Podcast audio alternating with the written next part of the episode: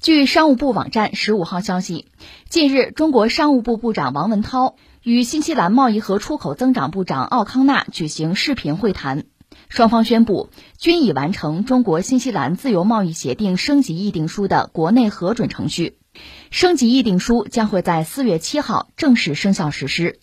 双方同意将以二零二二年中新建交五十周年为契机，高质量实施升级议定书，进一步促进两国贸易和投资往来，共同推动两国经贸关系向更高水平发展，不断充实全面战略伙伴关系内涵。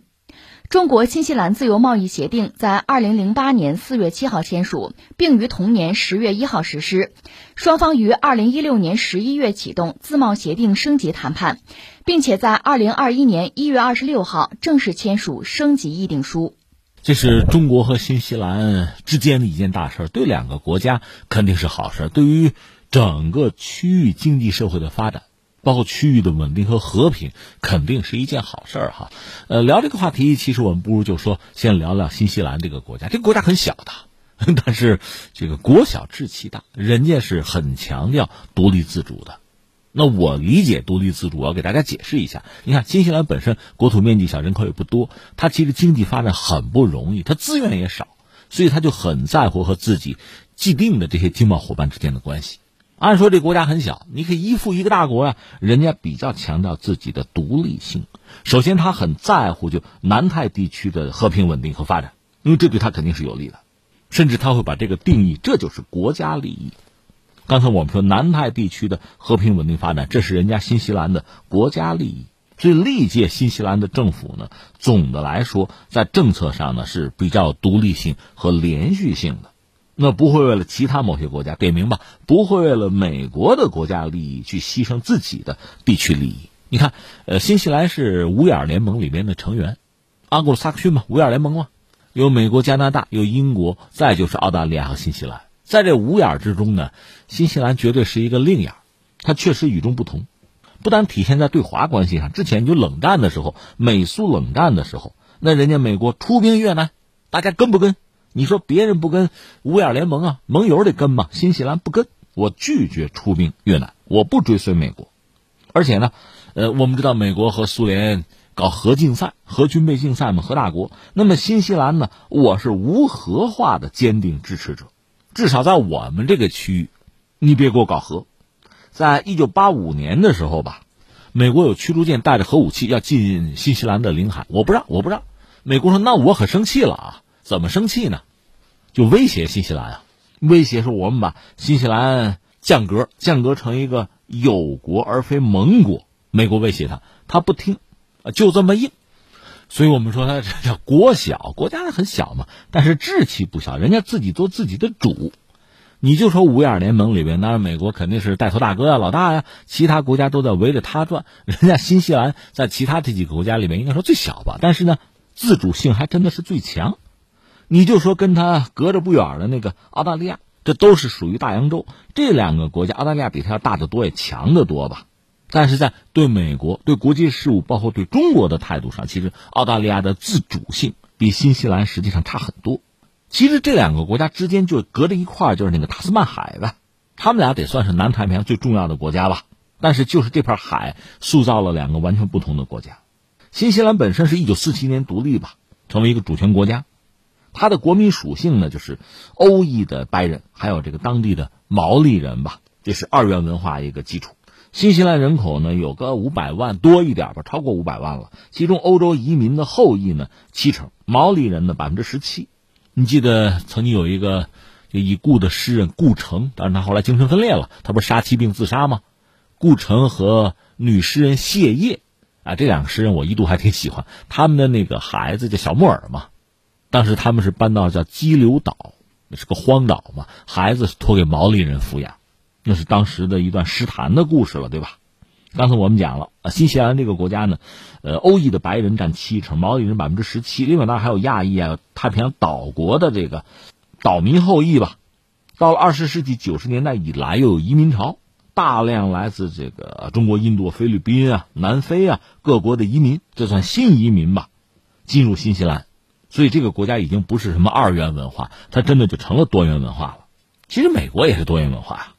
那翻回来看新西兰的对华态度，新西兰和中国之间是达成很多第一的，很多首个，很多最大的哈。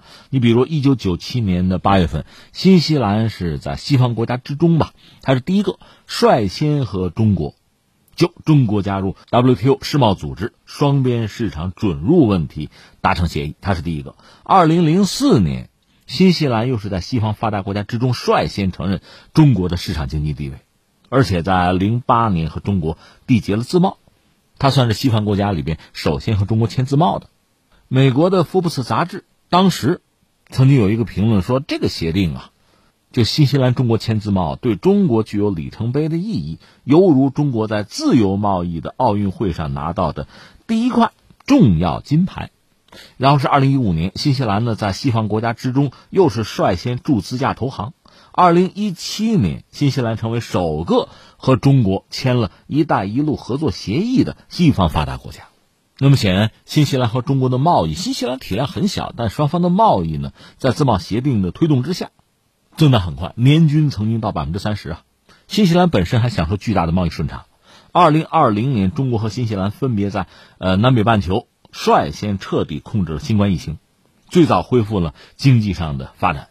在之后。双方要签署升级版的双边自贸协定，共同签署加入世界上规模最大的自由贸易协定，那个 RCEP 就是区域全面经济伙伴关系。中国本身又是新西兰第一大货物贸易伙伴和进口来源地，所以你看新西兰确实很有意思啊。在五眼联盟里，它无疑是一个另类。在整个西方国家，如果你把它画成一个谱系啊，那么新西兰显然是离中国最近的，它选择和中国最友善的政策。而且是一以贯之。另外，我们讲对对美国，我们不谈中国，在冷战时候，他对美国的态度也是以自身的利益、以南太的和平作为基本的一个价值观，作为基本的判断标准、行事风格。其实这个在我们看来是非常让人赞赏的，因为这是一种独立自主的表现。我们实话实说，新西兰和中国关系是不错，总体来说不错。但是这并不意味着新西兰它毕竟是一个西方国家嘛，威尔联盟嘛。它毕竟在很多方向上和中国是有差异的，而且它也不是逢中必挺、逢中必赞。可更重要的，它不是像某些西方国家或者像美国的某些马前卒那样逢中必反。我觉得这种独立性，这种首先考虑自身和区域的和平和秩序以及利益的思维方式，才是真正让人赞赏的。那么，为什么？我想，这恐怕还是一种传统或者是一种价值观吧。你看，就这几年。特别是在五眼联盟里边，澳大利亚似乎是美国的一个马前卒，甚至有时候是甘心以牺牲中国和澳大利亚关系，包括澳大利亚自身经济利益，作为代价和筹码，在向美国靠拢，为美国马首是瞻。而新西兰不是这样的，当然，因此新西兰在五眼联盟之中，在西方世界之中呢，应该说也经常受到一些指责，甚至有人讲啊，这西方媒体、美国媒体讲呢，他是为了自身的经济利益出卖自己的灵魂 啊，也有人说把他要踢出五眼联盟。那么新西兰的态度，我们注意到，他那个阿登总理曾经有一个就接受采访、接受媒体采访的时候一个公开的讲话，他就说新西兰政府的态度，他讲什么啊？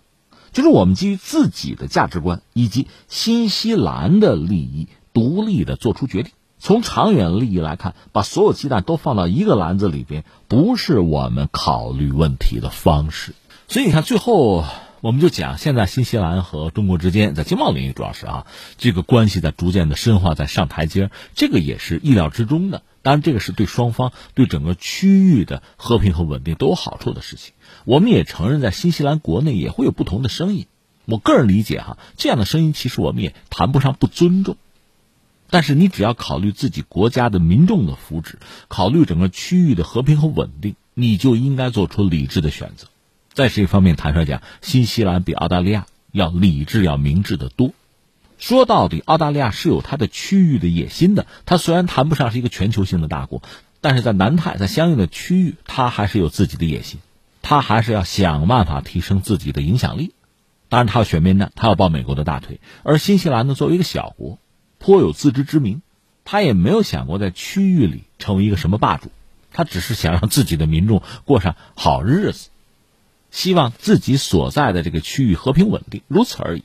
所以反而他能够做出很明智、很理智的决定，而且为了自身的利益，为了区域的稳定，他是态度明确，直言不讳。我觉得这就足以让人尊重了。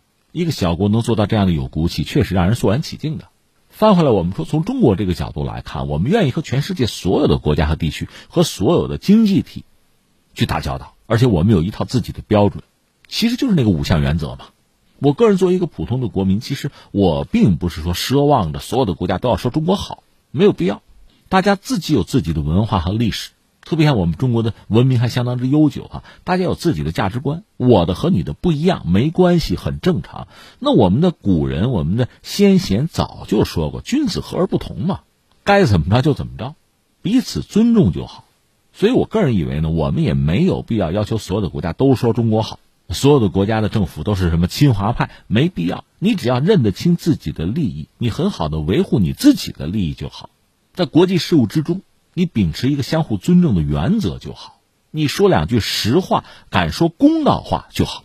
那我还想说一句是什么呢？新西兰是五眼联盟的成员，那五眼联盟嘛是盎格鲁撒克逊人。如果愿意从这个种族上区分的话，这个联盟是人家这个种族这个圈子，由于这个血脉血缘关系达成的这么一个合作机制啊，一个联盟。在这里边呢，刚才我们讲新西兰确实是一个另类，它和其他几个国家真的不一样。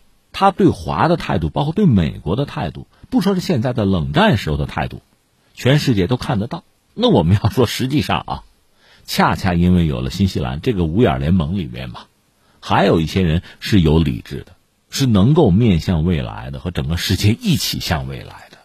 因为有这样的一个国家存在，这样一些人存在，整个这个种族不至于把事情做得太绝，不至于一条路跑到黑，不至于满盘皆输。所以他们也应该庆幸，